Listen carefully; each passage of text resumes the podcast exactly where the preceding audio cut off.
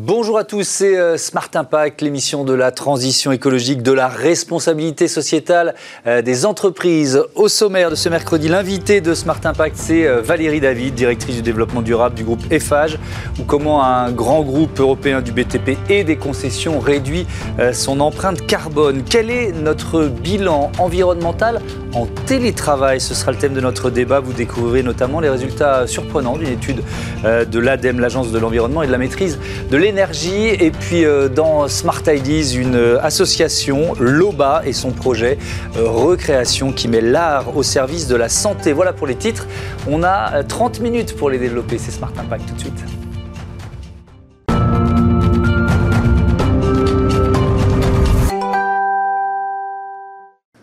Bonjour Valérie David, bienvenue. Bonjour Thomas. Vous êtes euh, la directrice du développement durable et de l'innovation euh, transverse du groupe EFAGE euh, qui vient d'obtenir la notation A- dans le classement Climate Change 2020 du CDP. C'est une organisation internationale indépendante. Alors on dit A-, ok, c'est passé de B à A-. Qu'est-ce que ça récompense comme effort du groupe? Énormément de travail. C'est vrai? Oui, parce qu'on est une entreprise industrielle, parce qu'on a 70% de notre bilan carbone qui est représenté par les matériaux entrants, l'énergie, tout ce qu'on appelle nous les process Mmh. Et donc, pour une entreprise industrielle, je peux vous dire, c'est plus dur que pour une banque ou pour un, euh, même un géant du tertiaire. Euh, ça veut dire qu'on a énormément travaillé déjà sur la mesure, parce que vous ne pouvez réduire que ce que vous connaissez. Donc, il faut déjà les mesurer, euh, ces émissions de gaz à effet de serre. Et puis, euh, on a euh, une, une, gouvernance très active qui a pris des engagements par rapport à nos financeurs, euh, par rapport à notre marché, pour réellement proposer des solutions. C'est-à-dire qu'on ne se contente pas de réduire, si vous voulez, uniquement nos émissions internes on veut proposer une offre commerciale qui évite pour nos clients euh, des émissions de gaz à effet de serre. Oui, il y a deux leviers. Il y a le levier direct et puis le levier euh, indirect. difficile, honnêtement, oui, Thomas, hein, souvent on se dit, euh, bon, bah voilà, il y, a, y a des économies qu'on peut faire assez rapidement. voilà. C'est plus compliqué de, de convaincre quoi, les partenaires, les clients? Oui, parce que finalement, vos clients, ils ne sont pas forcément sachants du sujet, mais ils attendent de vous, et c'est normal que vous oui. le soyez, et que vous puissiez leur proposer des bâtiments énergie positive, du recyclage intégral lorsqu'il faut déconstruire un bâtiment, comment on fait pour le recycler intégralement, euh, euh, dépolluer et renaturer des terrains qui n'étaient pas constructibles pour les rendre euh, de, de, nouveau constructibles et finalement préserver les milieux naturels. Vous connaissez le zéro artificialisation nette, hein, qui est maintenant la règle en France, et c'est tant mieux. Donc tous ces sujets-là, finalement, le BTP a des solutions et on, on, a, on, engage la mutation de nos métiers vers une vraie transition Depuis quand? Parce que c'est vrai que là, dans cette ouais. émission notamment, euh, voilà, et, et, et c'est super, on voit beaucoup d'entreprises qui euh, s'engagent oui. sur ce chemin. Ça fait longtemps qu'EFA. Oui, je vous remercie vraiment de me poser la question parce qu'en ce moment, tout le monde se, réveille en disant durable, durable, durable, oui. et on a vraiment l'impression que tout le monde s'y est, est, mis avec, un, avec la foi des nouveaux convertis. Euh, nous, ça fait plus de dix ans, et d'ailleurs, dès 2008, on avait été les premiers, et c'était passé totalement sous les radars. Personne ne l'avait remarqué. On avait publié notre bilan carbone dans notre rapport annuel. Euh, et déjà à l'époque, on se rendait compte qu'on avait certaines activités qui étaient plus exposées en, en cas de taxe carbone punitive. Hein, on, on, aurait eu quelques activités en difficulté. Donc ça fait 12 ans qu'on sait exactement où il faut faire euh, peser le poids du corps, si vous mmh. voulez, euh, pour, euh, en cas de taxe carbone, et moi je pense qu'on aura une taxe carbone de toute façon en Europe euh, tôt ou tard, et à mon avis avant 2030, euh, on a des activités qu'il faut absolument décarboner, c'est-à-dire leur trouver d'autres sources d'énergie, leur permettre de fonctionner avec des matériaux entièrement recyclés ou recyclables, et de proposer encore une fois des solutions d'évitement de carbone pour nos, nos clients. J'insiste vraiment, Thomas, parce que les émissions que vous produisez, il faut les réduire, mais toutes les parties prenantes attendent de nous, en tant qu'experts du BTP, qu'on soit capable de proposer des solutions. Quand vous proposez, par exemple, une route écologique recyclée, j'ai trouvé cette formulaison euh, for, sur votre site, oui. ça veut dire quoi? Ah oui, alors ça c'est mon chouchou, merci de cette question. euh, oui, alors c'est sur les ingénieurs des Fage Routes euh, à qui je voue une véritable euh, admiration religieuse, mmh. qui ont euh, trouvé une solution brevetée, c'est la seule en France, c'est un liant biosourcé à base de résine de pin qui se substitue totalement au bitume. C'est-à-dire que votre route, votre réseau secondaire, puisque mmh. pour l'instant on n'a pas le droit de le faire pour les, sur les autoroutes, mais pour l'instant sur le réseau, les, les routes nationales, le réseau secondaire, vous pouvez gratter avec une machine spéciale qu'on a là aussi que nos directeurs matériels ont imaginé.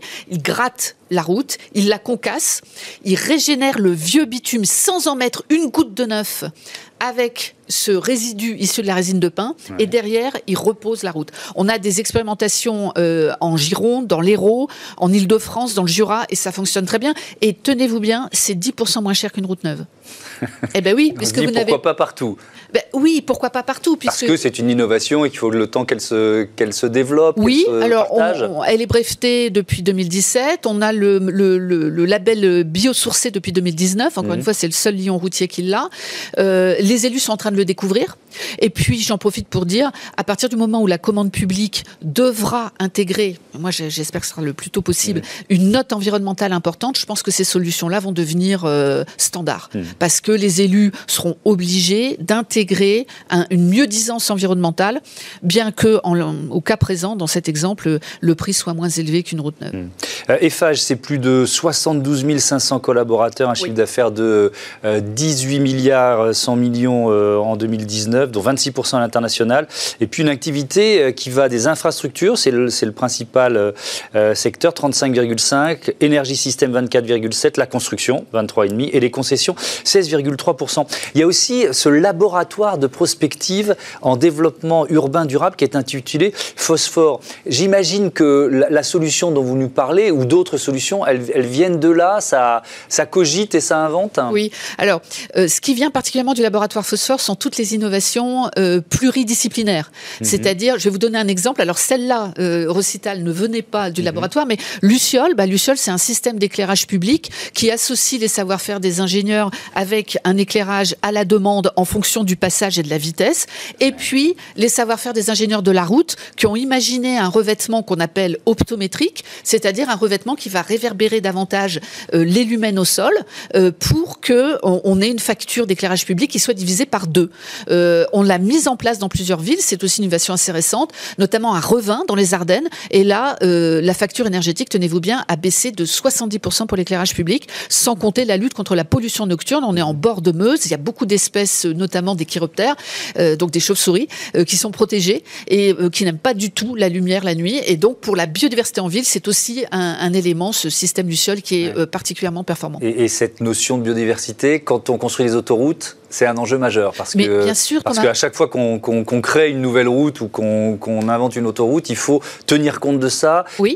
il, faut aussi souvent payer des compensations carbone. Comment vous gérez cette, cette pression là Alors, pour répondre sur les autoroutes, on ne construit plus des autoroutes en 2020 comme on les construisait dans les années 70 et heureusement.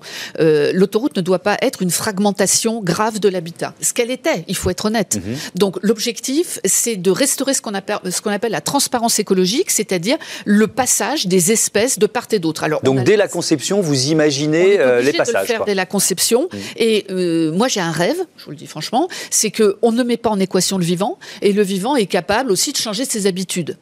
Mhm. Et donc pourquoi pas imaginer des passages à faune qui soient amovibles et qui puissent suivre les habitudes, euh, notamment, mais c'est tout à fait possible. Mmh. On a aujourd'hui des ponts euh, qui sont issus du génie militaire, des, les ponts Bellet de la Seconde Guerre mondiale. Mmh. Euh, ce sont des ponts en acier, sans soudure. Vous les mettez en 72 heures, une culée de béton de part et d'autre, 45 mètres de portée, et puis vous suivez comme ça. Vous proposez. Donc ça supposerait quoi D'avoir des, capteurs pour savoir où passent, où passent les espèces, où, où, changent les routes, quoi. Comment changent les routes? Aujourd'hui, on est tout à fait capable de le faire. On a euh, des écologues extrêmement compétents qui sont mmh. capables de vous dire quelles sont les habitudes de passage euh, des, euh, des, espèces animales, où elles vont chercher leur nourriture, où elles vont se reposer, où elles vont se reproduire. Et c'est important, ce brassage génétique, si vous voulez, est, est, extrêmement important pour la survie des espèces. Et donc, il faut que notre réseau, notamment autoroutier, soit le plus transparent possible. Dans la mmh. transparence, j'entends qu'il puisse être traversé sans risque. Transparence, justement. Vous êtes venu avec, euh, avec ces, ces rapports-là. Je n'ai pas eu le temps de les lire. Hein. Vous me les avez apportés juste avant d'arriver. Euh, rapport climat 2020, engagement pour l'avenir, et puis plan d'action biodiversité. Euh, pourquoi vous teniez à me les, à, me les transmettre? Parce que justement, il y a cette idée de transparence derrière ça? Je pense que les engagements qui ne sont pas directement accessibles sur le net ou ne sont pas publiés et accessibles au grand public, à la mmh. société civile, aux associations, ne sont pas des engagements. Donc, à partir du moment où vous vous exposez par rapport au public et que vous dites voilà ce que je veux faire pour la biodiversité, j'ai 28 actions avec un calendrier et un budget associé, voilà ce que je veux faire pour réduire l'empreinte carbone d'ici 2030 avec un budget associé, euh, eh bien, euh, vous commencez à être crédible. Et du coup, vous vous acceptez la critique, vous acceptez aussi d'être challengé, c'est le but. Mmh. Euh, et si ça peut faire progresser l'ensemble de la, de la profession, moi j'en suis ravie. Euh, sur la biodiversité, je pense qu'on a un enjeu très important. Aujourd'hui, on parle beaucoup de carbone et pour cause, on est, on, a, on est face à, au plus grand défi que l'économie est à relever depuis la, Seconde Guerre mondiale. c'est ceux qui pensent qu'on va revenir aux 30 glorieuses et que l'idéal c'était 30 glorieuses se trompent, hein, ça il faut le savoir. Mmh. Donc il va falloir aller vers la sobriété, il va falloir aller vers l'économie circulaire, il va falloir aller vers la protection des écosystèmes vivants dont nous dépendons directement. Mhm. Et toute cette porosité entre les, les, les, sujets environnementaux, eh bien, euh, l'entreprise doit faire sa part. L'entreprise doit faire sa part. Vous, vous, aurez noté que la loi Pacte avec euh, l'entreprise, la raison d'être, les entreprises à mission, euh, a introduit euh, la notion d'une entreprise qui travaille pour l'intérêt général. Mhm. Et c'est ce qui peut permettre aussi de refonder un projet économique avec des entreprises plus responsables, des entreprises qui acceptent de dire ce qu'elles font et comment elles le font, et qui seront plus attractives pour les jeunes générations. Mhm. Quand on parle d'économie circulaire, il reste moins d'une minute, mais je voudrais qu'on en dise un mot. Il y a ce projet à Lyon, les Jardins du Loup, qui est assez, assez symbolique de l'économie circulaire. Pourquoi? Ben, Parce que l'objectif, c'est déjà euh, d'avoir de, un diagnostic ressources sur les bâtiments à déconstruire Mhm. et de pouvoir tout recycler. Et imaginez-vous, Thomas, que c'est relativement récent. Euh, c'est dramatique à, dire, mais moi j'ai déjà vu des chantiers où vous aviez euh, des pianos, des pianos à la benne. C'est-à-dire qu'on est arrivé dans le chantier et rien n'avait été euh, déchargé, recyclé, revendu, donné à des associations.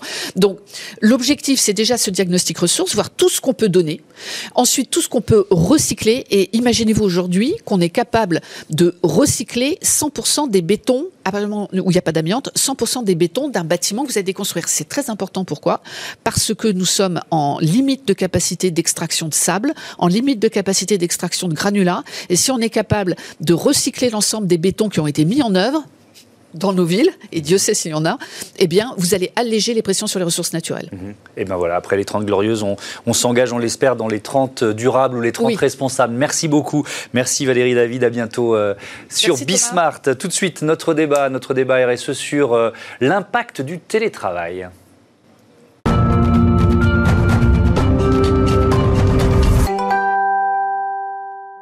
Quel est l'impact environnemental du euh, télétravail? C'est le thème de notre débat avec euh, Rémi Maron. Bonjour, bienvenue. Vous êtes euh, directeur de projet à l'Institut du numérique responsable. Et puis avec nous en visioconférence depuis Nantes, Thierry Lebouc, qui est fondateur de Green Spector. Bonjour Thierry, est-ce que vous m'entendez bien? Bonjour, je vous entends bien en eh mode ben. télétravail. On est, bien dans, la thématique de notre euh, débat. Quel est l'impact environnemental du télétravail? C'est la question du, jour. Il y a quand même d'abord le côté positif, les déplacements au moins, on peut dire ça, Rémi Marron. Alors ça, c'est quand même le, premier point positif, parce que la majorité des déplacements aujourd'hui se font évidemment avec un transport individuel, souvent la voiture. Donc manifestement, si on prend, on va dire, euh, les effets directs euh, du télétravail, on constate moins de déplacements, en mhm. tout cas dans les mouvements pendulaires, hein, donc dans les déplacements euh, travail-domicile. Et ça, effectivement, c'est un point qui est extrêmement positif.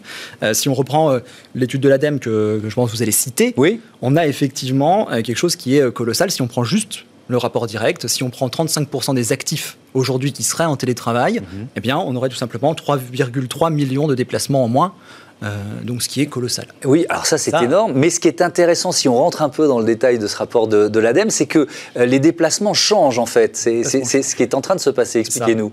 Mais globalement, on a un déplacement qui peut s'effectuer, alors on va dire un déplacement en chaîne, hein, un déplacement en chaîne, c'est-à-dire que euh, on part déposer par exemple les enfants à l'école et puis on va au travail, sur le retour on passe faire une course, etc. Et donc on a un déplacement qui peut se faire en chaîne.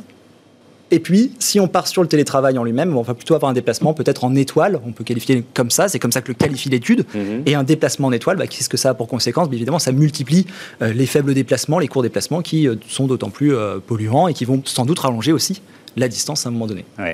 Thierry Lebouc, peut-être un mot pour expliquer ce, qu'est Green Spector, ce, que, ce que vous faites, et puis ensuite, voilà, votre, votre avis, peut-être sur d'abord les effets positifs du, du télétravail. Alors, euh, chez Green Spector, on est, euh, on est expert, on va dire, de, la mesure de la consommation énergie-ressources des services numériques, hein, que ce soit des services numériques euh, de type web, mobile, les objets connectés. Et on va permettre aux entreprises d'optimiser cet impact, cette consommation d'énergie et de ressources pour, bien sûr, limiter les impacts environnementaux de ce numérique.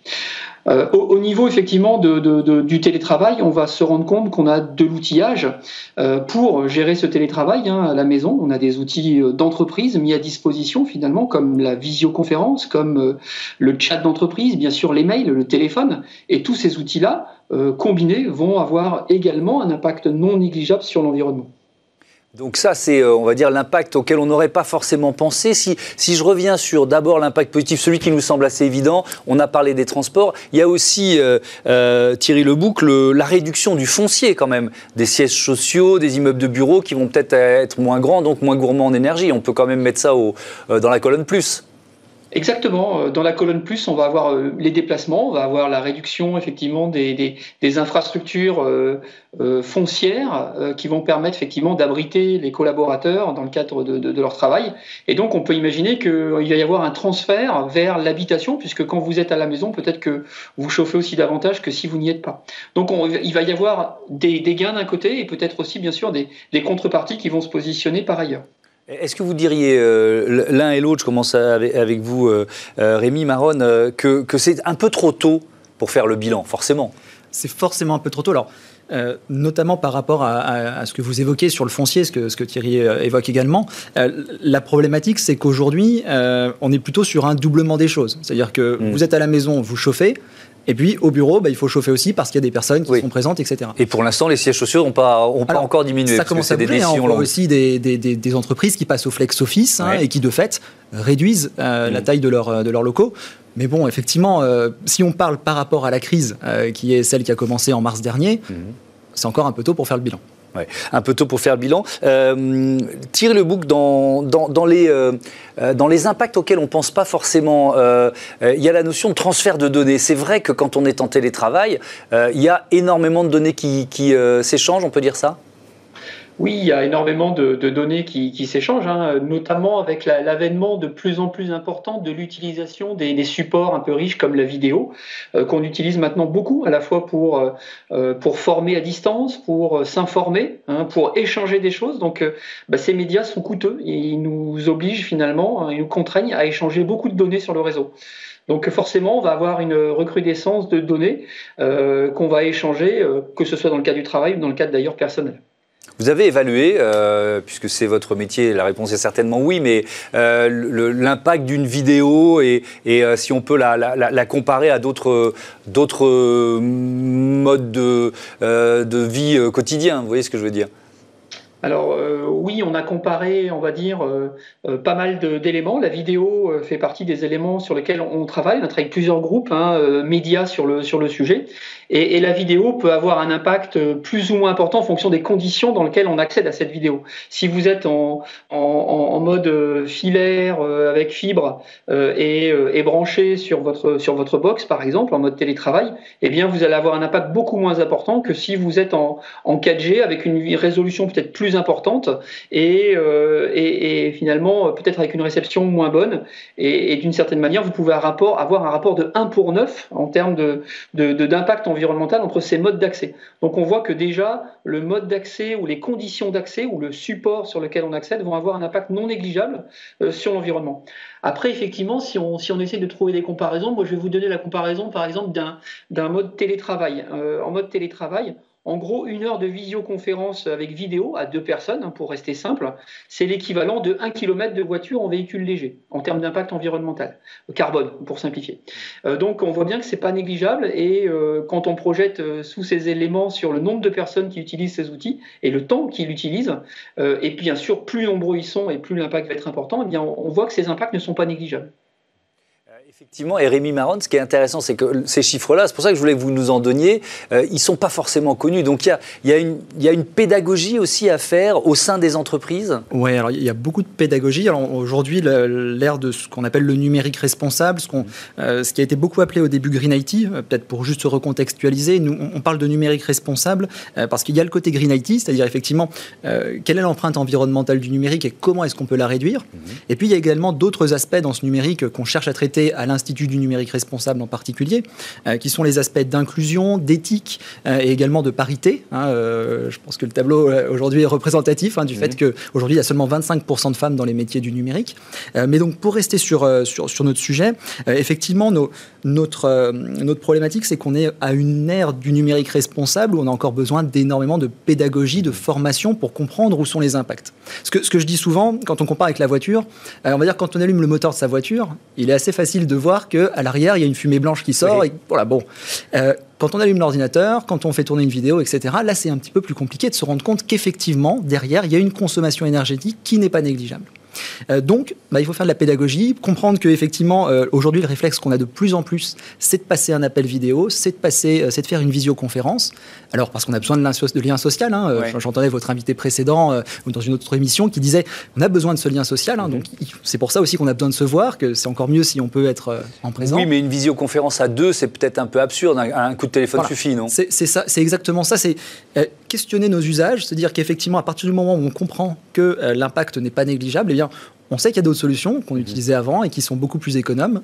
Un coup de téléphone, par exemple, mhm. euh, c'est beaucoup plus, euh, beaucoup plus sobre en termes d'impact. D'autres chiffres sur cet impact environnemental 4% euh, des émissions de gaz à effet de serre liées au numérique, c'est autant que l'aviation civile. Mhm.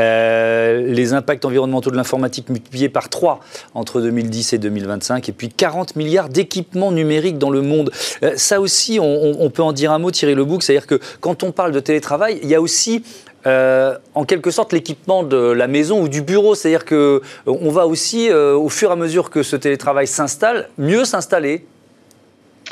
Oui, effectivement, on va de manière effectivement à, mieux gérer cette, ce, temps de télétravail. On a besoin de conditions favorables. On voit bien qu'on est plus isolé, plus, plus, plus restreint. On a probablement moins d'équipement que, que l'on a quand on est au bureau, avec une euh, fréquence et une régularité plus importante de, de l'usage de ces outils numériques. Donc on a besoin euh, d'avoir une bonne ligne, d'avoir euh, des bonnes conditions d'accès, de peut-être avoir un répétiteur Wi-Fi dans la maison pour être sûr que dans le lieu où on est isolé, on va pouvoir continuer à capter correctement c'est, le, Wi-Fi. Donc on voit bien que l'équipement va aussi avec ce, ce niveau de confort qu'on est à même d'exiger pour exercer correctement son métier à domicile. Donc oui, bien sûr, ces équipements, ce deuxième écran euh, pour, euh, être capable de, mieux gérer euh, également du, travail, on va dire, collaboratif, à la fois pouvoir travailler sur son clavier, avoir un écran visualisable par tout le monde,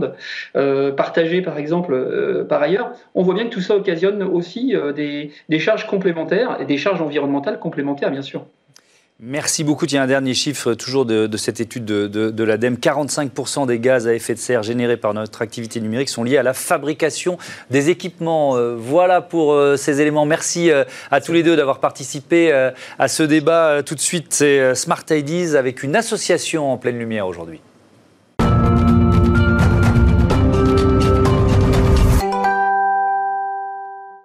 Avec nous, Boléwa Sabourin, bonjour. Bonjour. Bienvenue, vous êtes euh, le cofondateur de l'OBA. C'est une association qui existe depuis 10 euh, euh, ans. votre mission, c'est de, notamment de libérer la, parole des victimes de, violences sexistes et sexuelles. Et pourtant, il y a, un lien dans, votre, dans votre volonté, dans votre action depuis des années, avec le, thème du débat dont on vient de parler, c'est-à-dire l'impact environnemental du numérique. Quel est ce lien? Alors, ce lien, il est plus que fort parce que faut savoir que le coltan, qui, était un, qui est une, un minerai qu'on trouve à 80% au Congo, euh, ce coltan permet de créer des condensateurs. Et ces condensateurs, c'est ce qui vont permettre de capter la data. C'est ce qui va garder la data. Et cette, et cette data va nous permettre, la big data, et va mhm. nous permettre la révolution numérique. Et donc sans ce coltan, il n'y a pas de révolution numérique. Mais pour avoir ce coltan, il faut ouvrir des, des, minerais. Et ces minerais se trouvent en RDC, en République démocratique du Congo. Et, mais sauf que sur cette terre, y vivent des personnes, hmm. et notamment des femmes, qui sont violées afin de faire fuir les populations et de capter ce coltan pour le transformer ensuite en condensateurs mm. qui vont nous donner la data, la big data et notre révolution numérique. Voilà aussi un autre élément auquel on ne pense pas forcément, euh, évidemment, quand on, euh, quand on utilise nos, ordinateurs. Le viol comme arme de guerre, le, point de départ de, de, votre action, ou en tout cas l'un des points de départ, c'est une rencontre avec le docteur Mukwege, qui est prix Nobel de, de, la paix 2018. En quoi cette rencontre a, a joué un rôle important pour vous?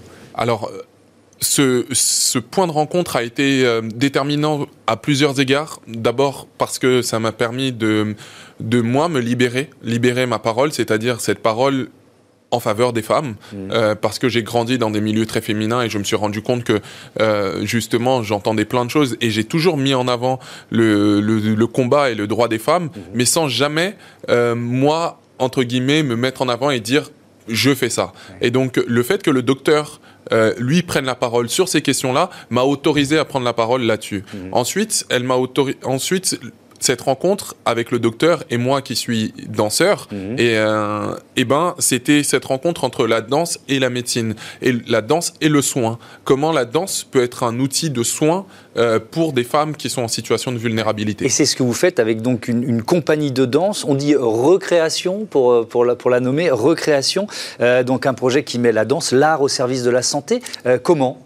Alors, on a développé une méthode qui allie un danseur, et ou une danseuse mmh. et un ou une psychologue, psychothérapeute. Mmh.